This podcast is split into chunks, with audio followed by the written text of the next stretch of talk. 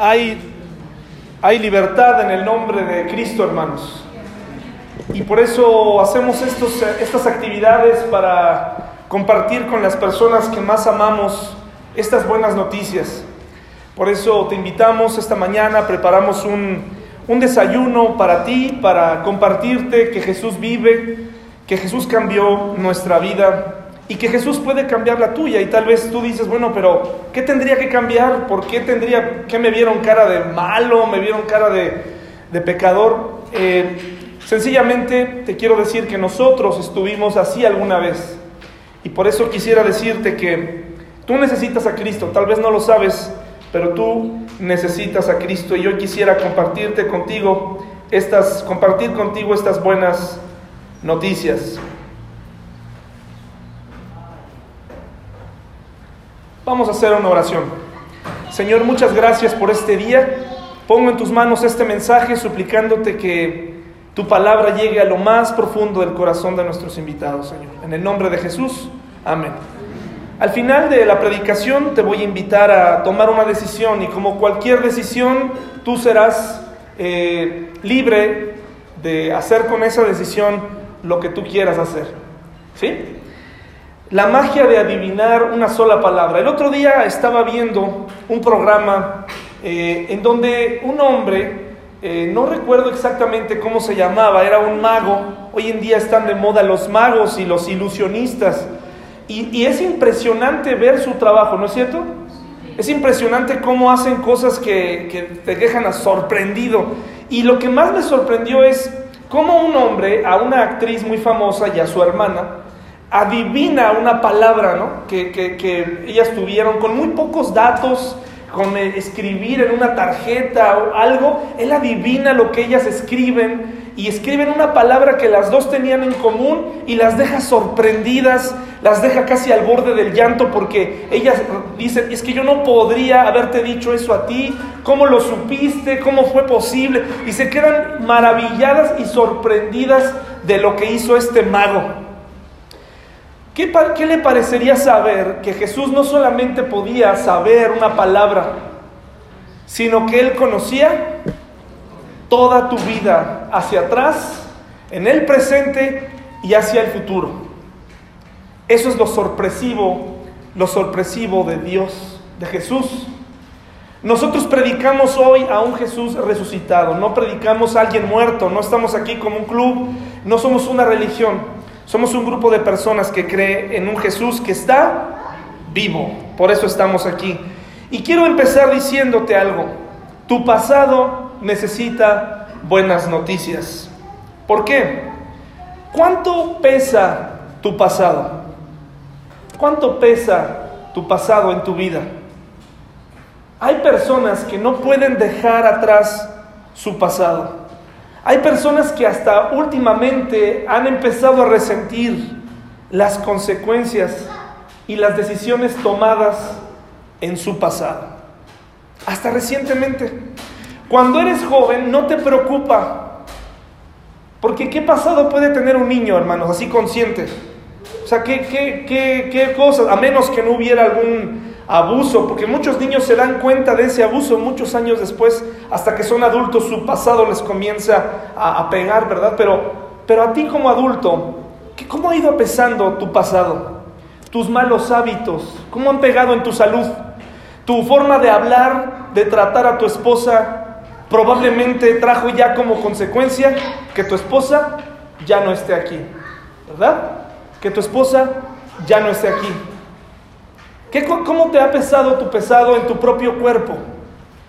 ¿Cómo, cómo ha ido tu pasado en tus decisiones, en, tu, en tus enfermedades, en, en la forma en cómo ves la vida?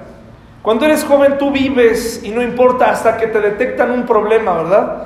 Pero en el momento en el que fumabas no era, no era relevante.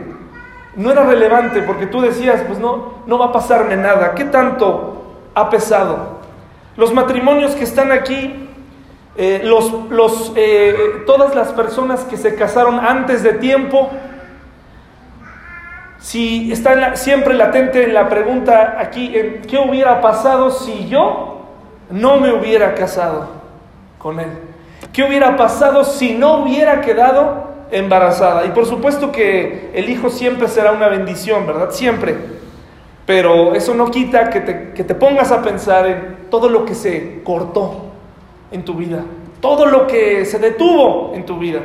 Aquellos eh, que tal vez fueron muy rápido y que vivieron muy rápido, aquellos que no terminaron la escuela, hermanos.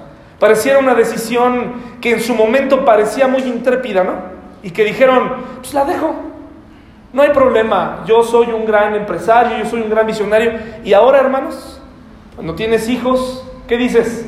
Si tan solo hubiera terminado, podría haber ganado un poco más en un mundo que te pide esa clase de cosas. Para venir con Dios no necesitas grados académicos, pero este mundo está hecho precisamente para medir tu productividad como mujer, como hombre, como persona, y para medir en base a lo que tienes, decirte cuánto vales. ¿Cuánto está pesando tu pasado? Si tan solo, o qué te parece esta pregunta, ¿por qué no lo hice? ¿No? ¿Por qué no lo hice? ¿Por qué no le pedí perdón antes de que muriera? ¿Por qué no me despedí? ¿Por qué no decidí ir en otra dirección? ¿Por qué no lo hice? ¿Por qué? ¿Y por qué? Me pregunto, ¿qué tanto pesa tu pasado, amigo que nos visitas, hermano que estás aquí? ¿Cuánto, cómo está pesando tu pasado? Miro hacia atrás y, y pienso y digo, caray, si yo hubiera hecho las cosas de otra manera, si tan solo hubiera escuchado a mis padres, si tan solo le hubiera dado tiempo, oportunidad a la fe de que tomara el control de mi juventud, otra cosa hubiera sido. Si tan solo me hubiera entregado a Dios antes, si tan solo lo hubiera escuchado, si tan solo, si tan solo, pero ¿sirve de algo los tan solos, hermanos? ¿Los hubieras? Ya no sirven de nada, pero traen culpas. Ojalá existiera alguien capaz de arreglar nuestro pasado, ¿no es cierto? Ojalá que hubiera alguien que regresara a nuestro pasado, lo ordenara de tal manera que hoy pudiéramos vivir como si nada hubiera pasado, como si eh, nosotros no hubiéramos hecho nada y tener una vida completamente libre de errores. Ojalá que hubiera alguien capaz de arreglar nuestro pasado. Pero como no, lo existe, como no existe alguien así, por eso existen los psicólogos, que no es una profesión mala, pero te ayudan, ¿no? Les pagas una buena cantidad para ayudarte a entender tu pasado. Qué interesante, ¿no? Te ayudan a recordar lo que hiciste mal. Tu mamá te lo dijo y era gratis. Tu papá te lo dijo. ¿Prefieres irle a pagar a alguien para que te diga, no? No, efectivamente sí, creciste sin límites, ¿no? Son mil pesos de la consulta. Ay, sale todavía bien contento. El terapeuta me dijo que crecí sin límites. He escuchado a muchos jóvenes así. Bueno, no es, en muchos casos, no significa que, creciste sin límites, sencillamente no había límite para ti. Y aunque tus padres lo hicieron, tú querías siempre ir más allá, ¿verdad? Los psicólogos hacen bien su trabajo, de hecho en algunas iglesias, eh, por lo menos en esta, tratamos de que si hay algún psicólogo, alguien que tiene algún problema, pues vaya con alguien, eh, de preferencia un psicólogo cristiano y le ayude, no estamos en contra de eso, ¿verdad? Pero lo que te quiero decir es, de forma primaria, no necesitas un psicólogo, ¿verdad? Por eso existen los terapeutas, los líderes religiosos y los brujos, para que te desamarren, ¿no? No te has casado porque estás amarrado, ¿no? Tienes una amarra y ahí va, y la gente va y se entrega esto y paga y, fuertes sumas de dinero para que lo desamarren, para que, para que eh, quede atrás el pasado. Qué interesante, ¿verdad? Muchos de nosotros cargamos con culpas. Y preferimos hacer en muchos casos como si nada hubiera pasado, seguimos viviendo como si nada hubiera pasado, haciendo, haciendo como de nuestro pasado algo que ya quedó atrás, pero que todavía te afecta, o algunos sencillamente, hermanos, siguen cargando con la culpa. Hay quienes ya de familiares muertos siguen hablando de ellos y no pueden dejar atrás ese Quisiera hablarles de un hombre y su pasado. Juan 1, 43, 50, por favor. Juan 1, 43, 50. ¿Cómo esclaviza? Hay quienes en algunas iglesias sugieren, ya de manera muy clara, recurrir prácticamente a, a métodos para que la gente supere su pasado. Hay una técnica muy de moda que se llama constelar, ¿no? Vamos a constelar.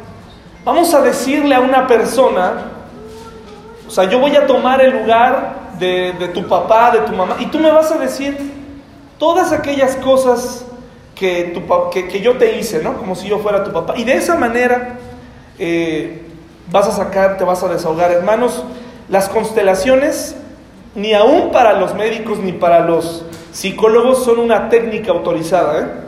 Y es peligroso jugar a eso, es como un teatrito que te ayuda a desahogarte. ¿Por qué no mejor si eres creyente en el nombre de Cristo vas y le pides perdón a esa persona? ¿Verdad? Y te olvidas de estarle diciendo cosas. Mucho cuidado con lo que nos enseñan afuera, ¿verdad? Mucho cuidado con lo que escuchamos, en lo que nos metemos. Porque si Jesús no puede con tu pasado, nadie más lo va a poder arreglar. Si Jesús no puede arreglar tu pasado, nadie más lo hará. Ningún terapeuta, ni médico, ni pastor, nadie lo va a hacer. Si tú conoces a un pastor de esos que fue nombrado pastor y por eso él se autonombró psicólogo o terapeuta, mucho cuidado, porque yo no soy nadie para decirte a ti, darte técnicas para, para arreglar tu pasado. Yo lo único que te quiero decir es, hay buenas noticias para tu pasado en el nombre de Jesús, no en mi nombre.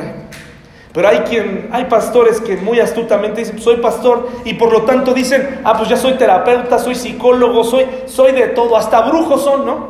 En fin, Juan 1, 43, 50, ¿ya lo tenemos? Fíjese qué interesante la historia, ¿cómo dice su, el título ahí en sus Biblias?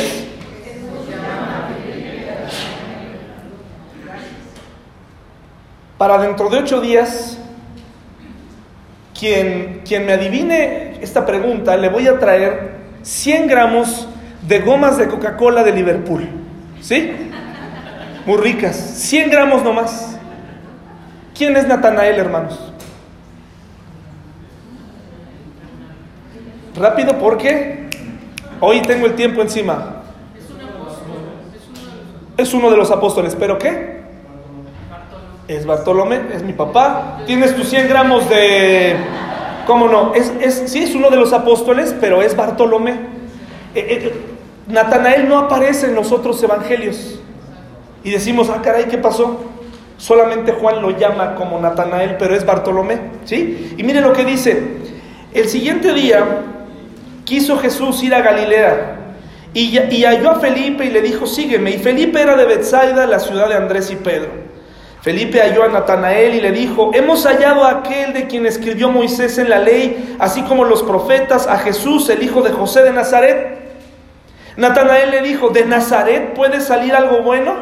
Nazaret era una ciudad para el olvido, una ciudad donde no pasaba nada, una ciudad polvorienta, una ciudad donde la gente que vivía ahí tenía que ir a otros lados a trabajar, imagínense, así de tremenda era Nazaret, un lugar donde no pasaba nada, pues Dios eligió que su hijo viviera ahí. No nació ahí, pero creció ahí. Y de ahí vino. Y de ahí vino el Mesías. Y, este hombre letrado, que, que, tenía conocimiento de la escritura, dice, de Nazaret puede salir algo bueno. Fíjese, el escepticismo de Natanael, de Bartolomé, de ahí puede venir alguien bueno. Algo, puede salir algo bueno de ahí. Cuando tú invitas a alguien a un desayuno cristiano, lo invitas, te cancela los 15 minutos, tal vez no viene, tal vez le salieron compromisos que, él tenía o que decidió hacer en ese momento. Él tiene, es, es escéptico, dice, ¿qué me van a decir ahí? Y lo que me quieran decir seguramente es igual a lo que ya he escuchado antes, ¿verdad? ¿Qué me pueden decir de nuevo hoy a mí? ¿Qué me pueden decir? Religión, religión. Me van a mandar al infierno ahí, me van a decir cosas que no quiero escuchar, etcétera. Escepticismo. Pero aquí Felipe nos enseña algo muy interesante. No se pone a discutir con Natanael, no le dice, oye, te voy a pedir respeto. ¿eh? Te voy a pedir respeto porque yo vengo muy contento a invitarte a ver al Mesías, que para mí es el Mesías, y para ti, ¿me pueden ayudar a bajarle tantito este Dani, por favor? Y para ti, ¿quién es? No se vale que te hables. No, ¿qué, qué dijo? ¿Qué dice ahí? Felipe, ¿cómo contestó? Ven y ve.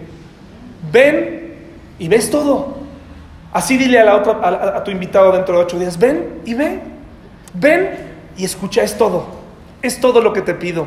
Entonces dice, Natanael le dijo, perdón, 47, cuando Jesús vio a Natanael que se le acercaba, dijo de él, fíjese, he aquí un verdadero israelita en quien no hay engaño. Jesús estaba hablando acerca de Natanael.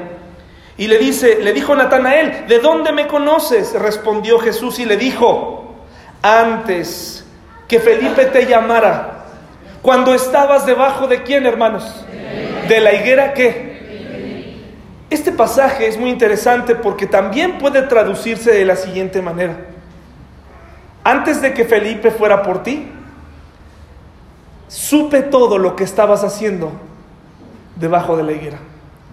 La higuera era símbolo de prosperidad para un judío. La higuera es una de las tres grandes plantas del pueblo judío y de la Biblia, aparte del olivo y la vid. La higuera es símbolo de prosperidad y muchos ricos en la Biblia tenían su higuera y muchos judíos cerca de su puerta se recostaban y guardaban sus secretos ahí. Y seguramente Bartolomé, Natanael, estaban en espera del Mesías, pero tal vez estaba guardando algo, tal vez estaba orando, pero tal, tal vez estaba viendo, tal vez estaba codiciando. La Biblia no nos dice más. Esto queda en secreto entre Jesús y Natanael. Y, es suficiente saber que Jesús le dice a Natanael, sé lo que estabas haciendo debajo de la higuera, te vi para que inmediatamente cambiara el parecer de Natanael. Porque miren lo que sucedió.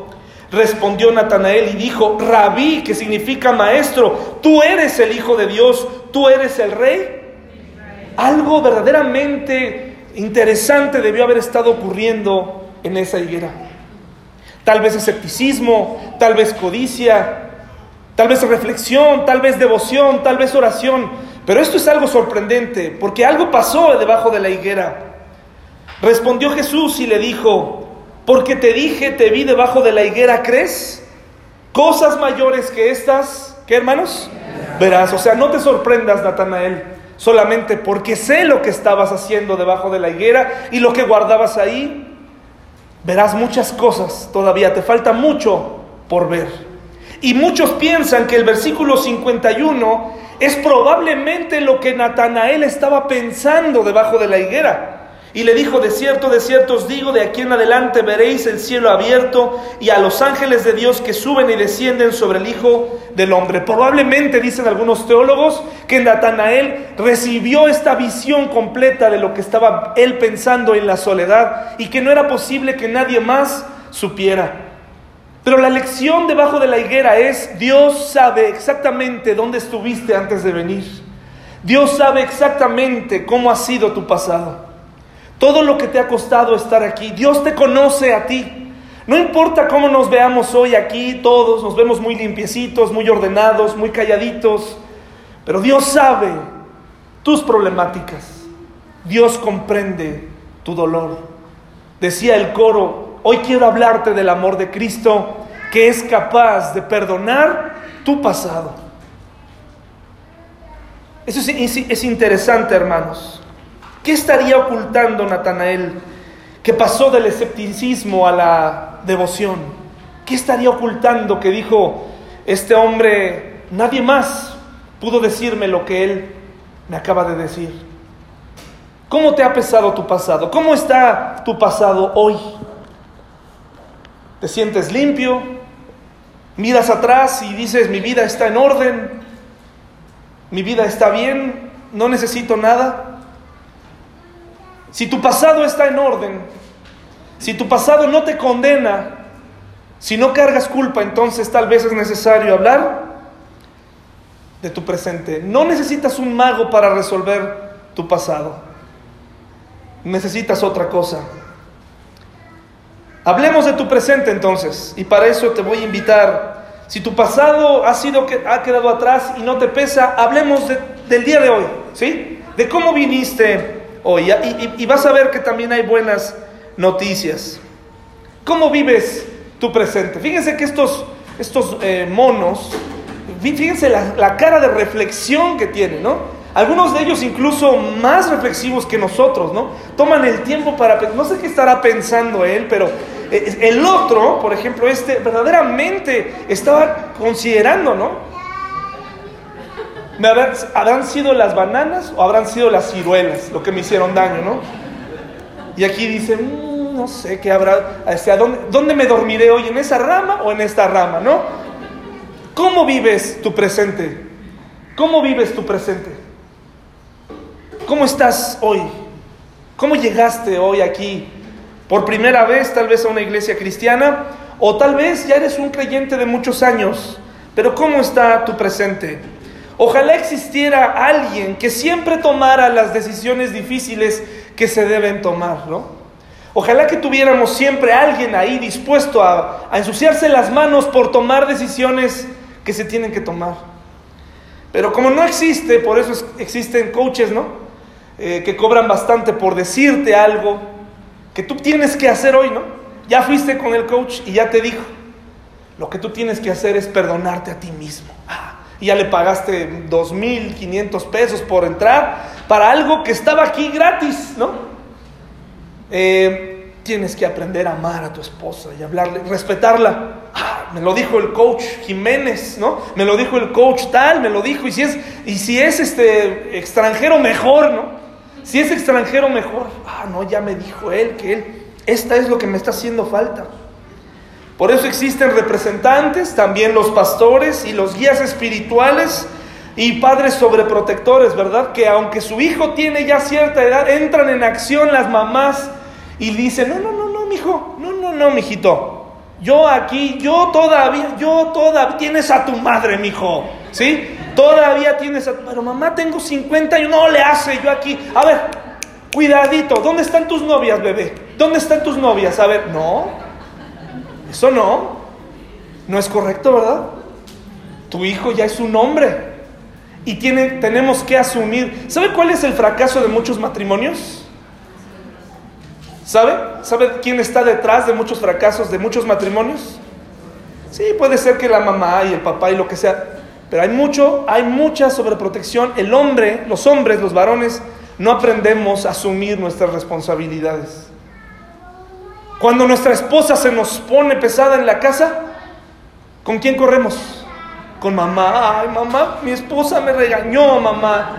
Es que ella no me ama como tú, mamá, ¿no? Ella no me cocina como tú, no me lava como tú, mamá.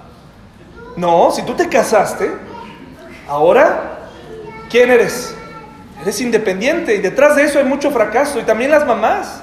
Y las, las muchas mujeres, ¿verdad? Están ahí eh, todo el tiempo con mamá en casa, con papá en casa, todo el tiempo, todo el tiempo escuchando. No, por eso no funciona el matrimonio. Cuando llegues al cielo y te presentes delante de Dios, no vas a poder llamar a mamá.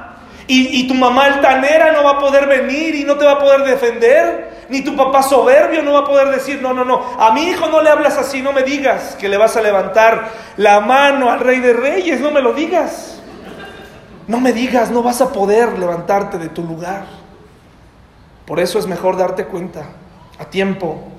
No existe alguien que tome las decisiones difíciles, las tienes que tomar tú. Tú las tienes que asumir. Tú tienes que estar, tú tienes que estar al frente. Eres varón, toma las decisiones. Eres mujer, toma decisiones de acuerdo al plan familiar. Tienes que dejar, tienes que tomar un poco de distancia con ese varón, lo tienes que hacer. Te golpea, es algo que la Biblia te permite que tú hagas, ¿sabías? Tú no eres esclava de nadie. Mucha gente se esconde ahí, no, pues tú aguanta los trancazos, sí, como a ti no te pegan, ¿no?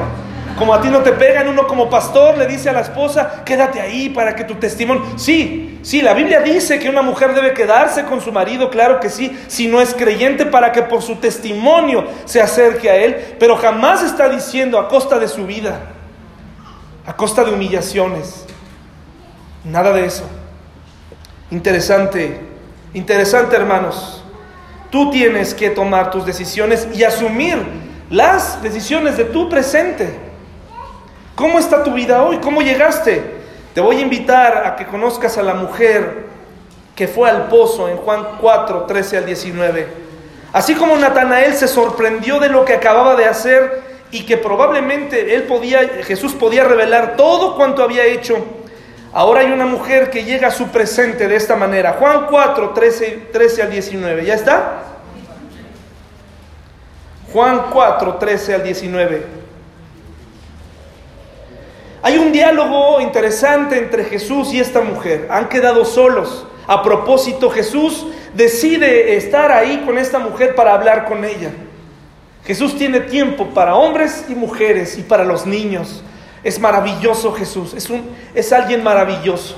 No es como nosotros que no tenemos tiempo para la gente. Él sí tiene tiempo. Entonces fíjese lo que le dice aquí.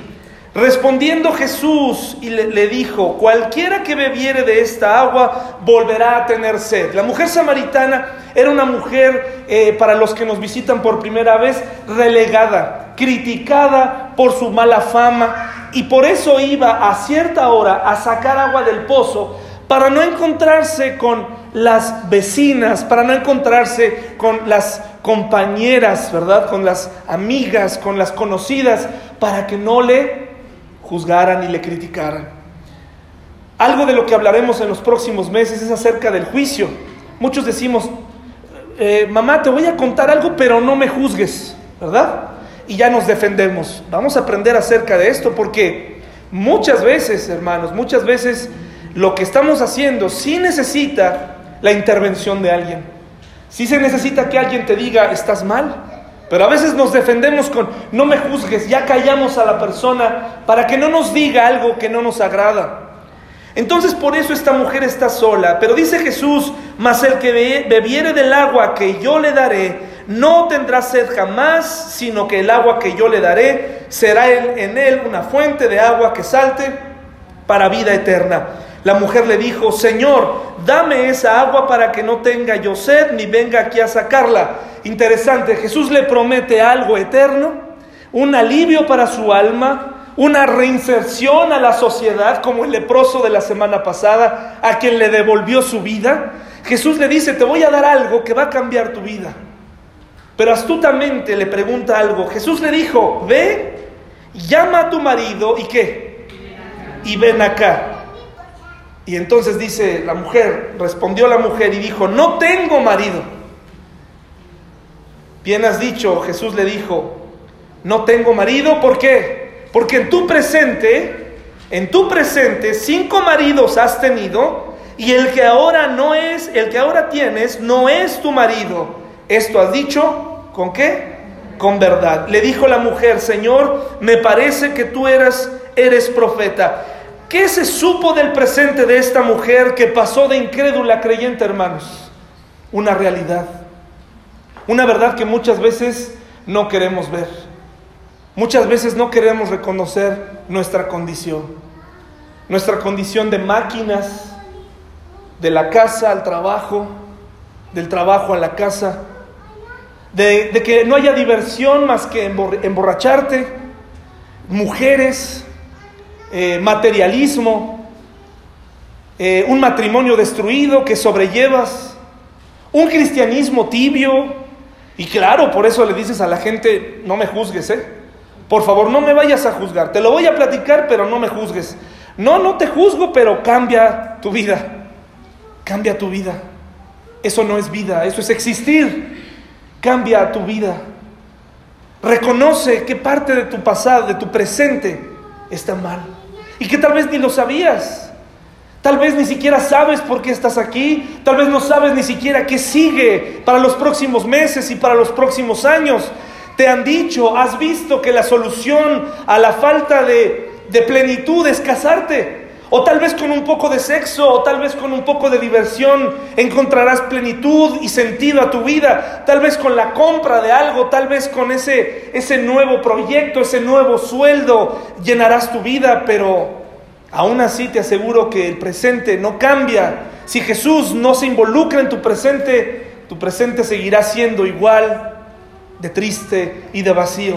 Aunque esté adornado de cosas lindas, aunque esté adornado de filosofía de vida y de ética de trabajo, llegará un momento en donde incluso los mejores chefs del mundo, los mejores artistas, los mejores músicos, los hombres más ricos del mundo terminan colgados porque miran su presente y por más que quisieran olvidar su pasado, terminan colgándose en algún lugar. Terminan rindiéndose y tenían el mundo a sus pies. Y uno se pregunta por qué. Porque en su presente, ¿sabes qué? Había dinero, había mujeres, había todo lo que deseaban, pero alguien faltaba. ¿Y sabes quién es? Jesús. Por eso estamos aquí hoy para decirte, ¿quieres tener buenas noticias en tu presente? Involucra a Jesús, al Jesucristo de la Biblia, no al Jesucristo del crucifijo que está ahí herido todavía, como celebrando que está muerto, sino acude a aquel Jesús que está vivo y que te ama y que te puede dar buenas noticias para tu presente, para tus futuros planes, para enseñarle a, tus hijos cosas grandiosas. Es triste cuando ayer escuchaba de una persona, una invitada que decía, somos muy felices, mm, gracias por la invitación, pero no iré. Somos muy felices así. No lo dudo, pero esa felicidad es pasajera. Porque la vida puede cambiar de un momento a otro. Lo sé yo porque en mi pasado y en mi presente encontré problemas que sin Cristo no hubiera podido vivir. No podría vivir sin Él. No podría vivir mi matrimonio sin Él. No podría afrontar mis deudas, no podría afrontar mis problemas, no lo podría hacer sin Él. Porque Él es el que le da sentido a mi vida. Por eso es que ella pasó de incrédula a creyente ¿Y qué hizo inmediatamente? Fue a decirle a todos sus vecinos. Y lo que les dijo él, oigan, allá hay un hombre que me ha dicho todo acerca de mí. Haz de cuenta que esa persona que te invitó hoy hizo eso y quería que tú vinieras hoy a conocer al Jesús de la Biblia. No necesitas un mago que cambie tu pasado, no necesitas un guía humano, un gurú, ni siquiera necesitas un pastor. Ahorita te voy a decir a quién necesitas. Si tu presente está bien, porque mucha gente dice, bueno, pues yo estoy bien, ¿por qué insistes en buscarle algo a mi pasado? Y mi presente, ¿qué no me ves? Estoy mejor que nunca, tengo trabajo, tengo planes, todavía tengo cabello, estoy este, joven. Eh, ¿Por qué insistes en decirme que necesito algo? Bueno, porque al igual que tú, eh, seguramente has experimentado, yo he experimentado cierta incertidumbre acerca del futuro. Por cierto, la peor manera de eh, enfrentar la incertidumbre en este año electoral es insultando a otros. ¿eh? Por quién va a votar, eso, es, eso, no, eso no es importante. No, no te preocupes por eso. Tú vota por quien se te dé la gana, hermano. Pero ¿sabes cuándo es el problema? Cuando eso llega a tu mesa, cuando eso llega al insulto, cuando eso, cuando eso llega a dañar a tu familia y a otros. Entonces ellos lograron su cometido y sus problemas y sus porquerías políticas ya llegaron a tu casa. Ya invadieron. ¿No tienes suficientes problemas como para todavía defender a una clase política corrupta? No lo permitas. Ve y ejerce tu voto con libertad y no permitas que haya coraje. Enfrenta la incertidumbre así, vota y, confía en Dios. Confía en Dios. Bueno, tu futuro necesita de buenas noticias. Y otro mono reflexivo, hermanos. Otro mono reflexivo. Y aquí es donde ya lo vemos más preocupado, ¿no? A este mono sí lo vemos más preocupado. Dice, ¿cómo ves tu futuro? ¿Cómo te pinta tu futuro? A ver, los que están aquí, los que están próximos a casarse, las parejas, los, novios, los jóvenes, los, los adultos mayores. ¿Cómo ves tu futuro, adulto mayor, viejito que estás aquí? Ya lo veo que ya deseo morirme. Ya deseo irme de aquí ya. Ay, pues que Dios, este, alabado sea Dios por el gozo que te da, ¿verdad? Por todo lo que has aprendido durante todos estos años acerca del gozo. Hay mucha gente así. ¿Cuántos jóvenes vemos aquí con un gozo que, que, es, contagioso, hermanos? No, hombre, entran que dice uno, híjole, ¿no? Este, no cabe duda que has entendido el mensaje de esperanza, ¿no? Llegan todos tristes, cabizbajos. ¿Cómo ves tu futuro? Ojalá existiera alguien que predijera el futuro, pero de forma precisa. Ojalá existiera alguien, hermanos, que no fuera un charlatán que verdaderamente te dijera, esto es lo que te va a pasar, evita ir ahí. Hermanos, la única predicción que yo sigo en el año de estos charlatanes es para ver si alguno de ellos dice, ya este es el año del Cruz Azul, hermanos, ¿no? Ya este es el año, y ya es, digo, ay, ojalá, ¿no? Y digo, bueno, a ti Dios no te oye, charlatán, pero por lo menos ojalá se te cumpla lo que estás diciendo, ¿no?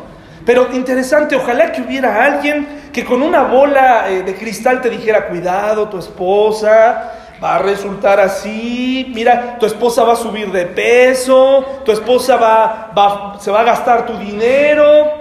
No necesitas una bola de cristal para eso, hermano. Eso puede pasar con un hombre y también con una mujer, pero cuando eso suceda, entonces entra, entra en acción, ¿qué cosa? El amor de Dios en tu vida para ella para decirle, eres mi compañera y te amo como sea. Y yo sé que ella me ama a mí. Y esa certeza solamente te la da Dios. No un libro, no un consejero matrimonial, te lo da Dios. Porque dices, oye, nos casamos y, fue, fue un pacto y decidimos estar juntos. No importa lo que venga. ¿Cuánta gente se ha alejado de su cónyuge cuando se detecta una enfermedad? ¿Cuántos? Es común. Es común se detecta. ¿Y qué sucede? Salimos. El hombre y la mujer, ¿eh? Se da en los dos casos. Cuando alguien pierde el empleo, ¿qué pasa? No, no tiene dinero. Y empezamos a buscarle defectos a esta persona. Pero en ese momento no eran importantes esos defectos. Ahora empezamos a, pensar, ¿cómo va a ser mi vida junto a ti? Si yo estoy acostumbrado, yo, yo quiero viajar, yo quiero tener dinero. Qué tristeza, ¿verdad, hermanos?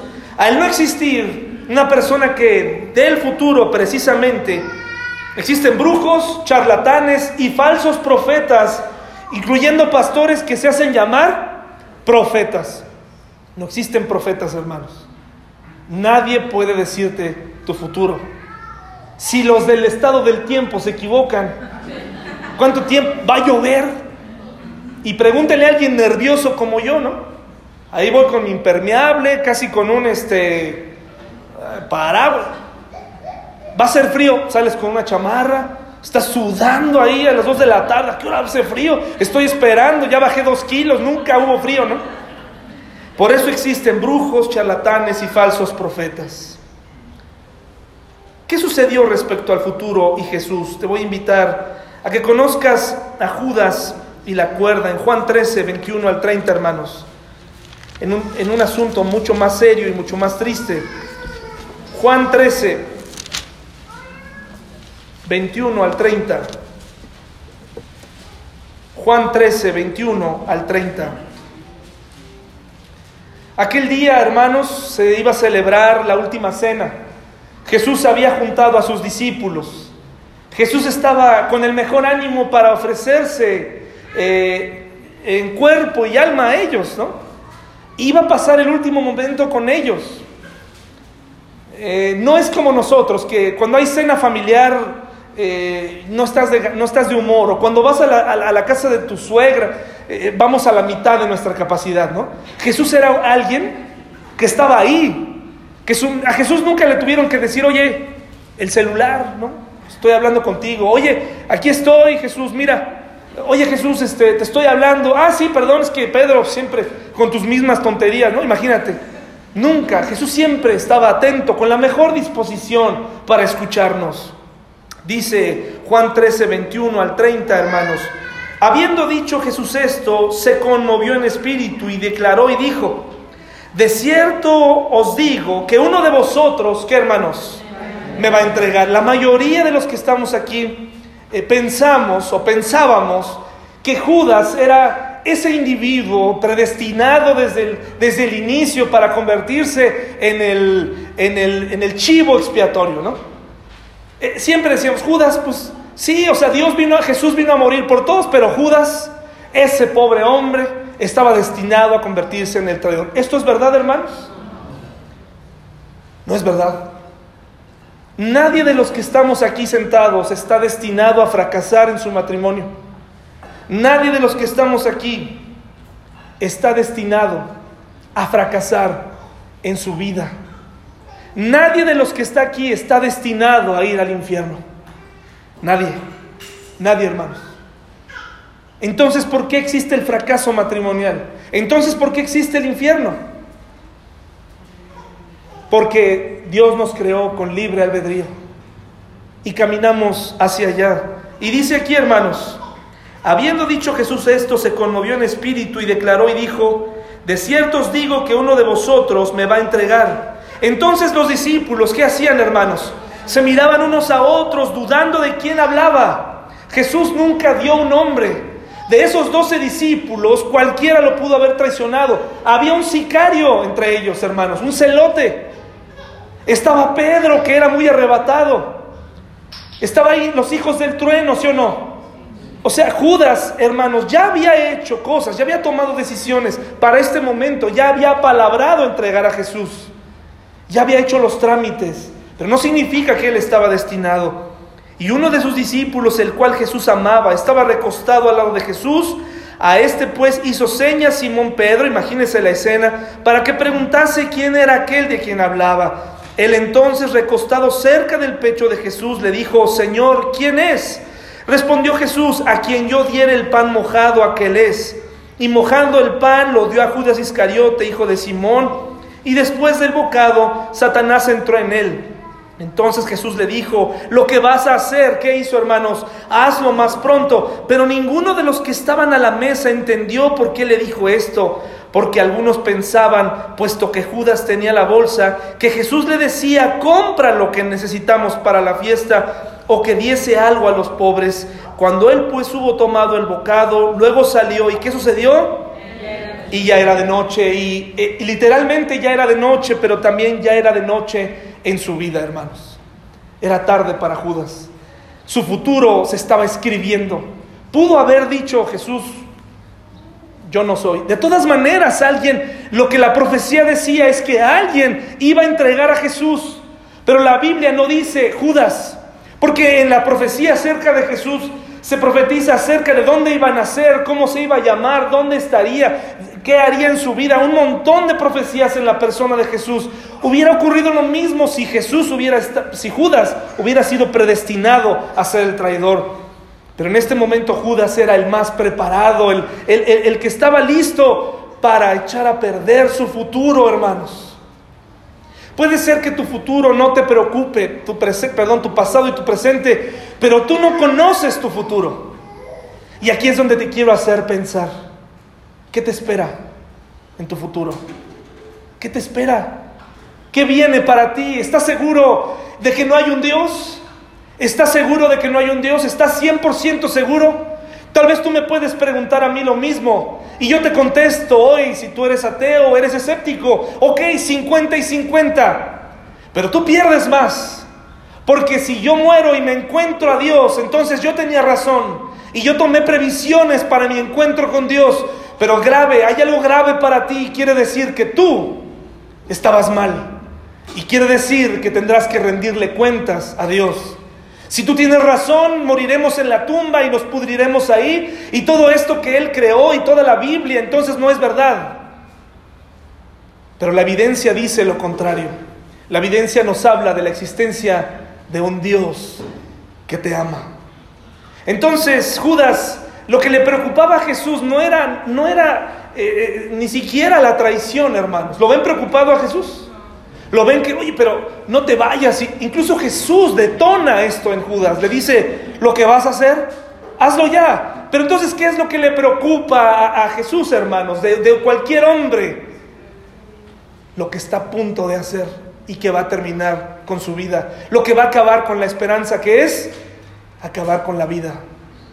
Cuando tu vida termine, cuando estés en el lecho de muerte, tu alma, ¿a dónde irá? ¿En manos de quién está?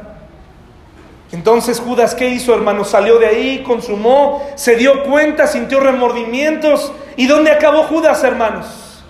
¿Dónde acabó Judas? ¿No había de otra para Judas, hermanos? ¿No tenía, estaba escrito que se mataría ahí? ¿No había, no había eh, ninguna solución para él? Camino después de haber rechazado esas monedas, le quedaba la esperanza de voltear porque esa misma noche otra persona falló. ¿Quién? Bueno, todos, pero uno de manera grosera. Pedro. ¿Y qué sucedió con Pedro, hermanos? Se arrepintió. ¿Y qué sucedió con Judas?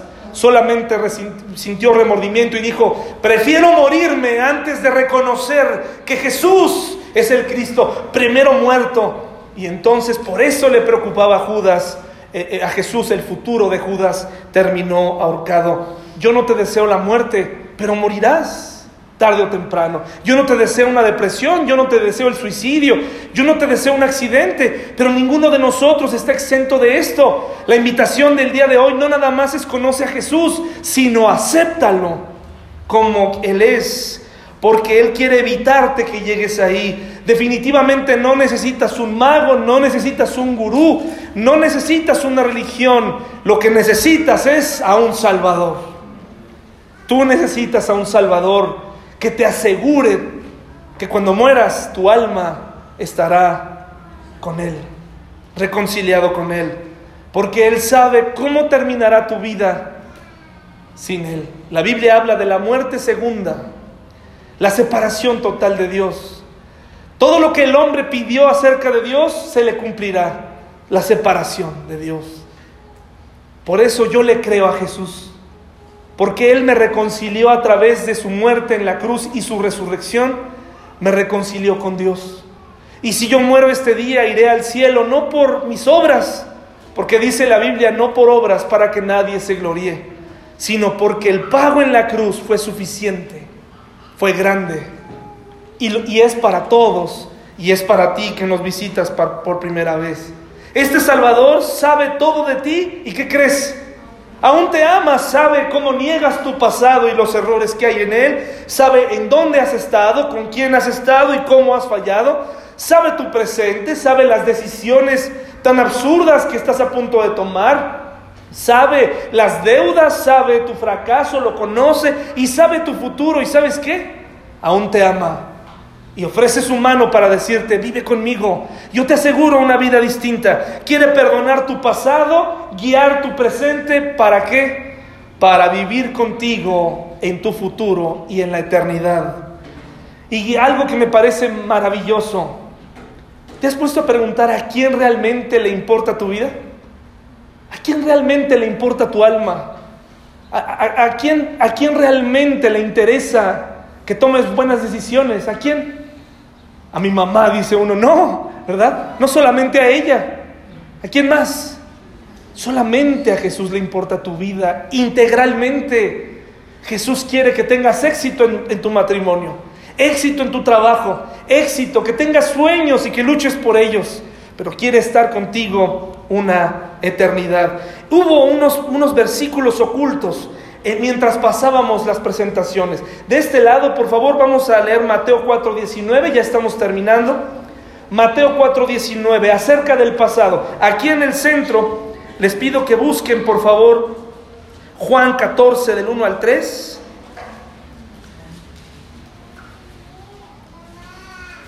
Y de mi lado derecho, Mateo 11, 28 al 30.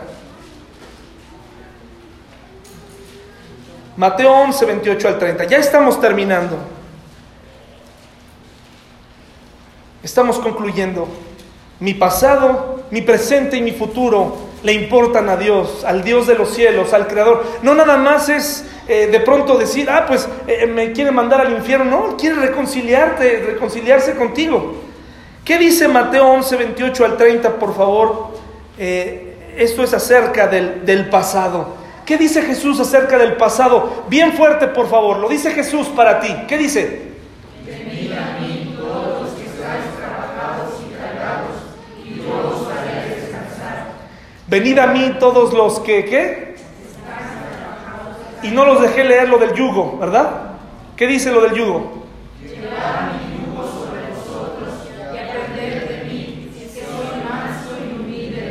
Venid a mí. Sigo sin dejarlos terminar. Adelante.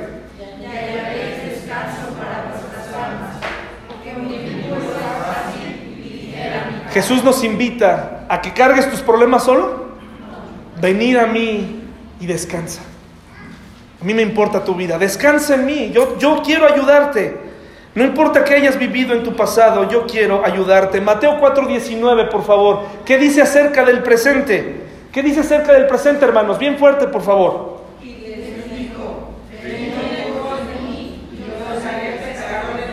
Dice Jesús, vengan y yo les voy a dar qué? Una nueva profesión, un sentido para su vida. Es que Dios no sé a dónde ir, yo te voy a dar un nuevo sentido. Y nos lo dio, hermanos, los que estamos aquí. A mí me dio un sentido distinto para vivir, para levantarme cada mañana a trabajar, incluso para estar casado, ¿no? Para permanecer. Y yo te pido que ores por mí, para que no te falle en mí en cuanto a mi testimonio. Yo no puedo hacer más. Yo te debo una vida, le debo una vida limpia a Dios, pero también me debo a ustedes con un buen testimonio. Ora por mí para que no se pierda ese propósito. Y Dios quiere darte un nuevo propósito de vida. ¿Y qué dice Juan respecto al futuro? Juan 14, del 1 al 3, por favor. Bien fuerte. No se turbe vuestro corazón. Creéis en Dios, creed también en mí. En la casa de mi Padre muchas moradas hay. Si así no fuera, yo os lo hubiera dicho. Voy pues a preparar lugar para vosotros. Y si me fuere y os prepararé lugar, vendré otra vez y os tomaré a mí mismo, para que donde yo estoy, vosotros también estéis. ¿Qué habla Jesús acerca del futuro, hermanos? Que Él quiere que estemos juntos. No se turbe vuestro corazón. ¿Creéis en Dios? Creed también en mí. Y dice algo hermoso, en la casa de mi Padre, y una es para ti. Y por eso te invitamos. Ven con nosotros. Comienza una nueva relación con Dios. Conoce a Dios. Él puede con tu pasado, puede con tu presente y quiere darte un futuro brillante. ¿Cómo saldrás de aquí hoy? ¿Como incrédulo o como creyente? Vamos a ponernos de pie y vamos a concluir esta mañana, por favor.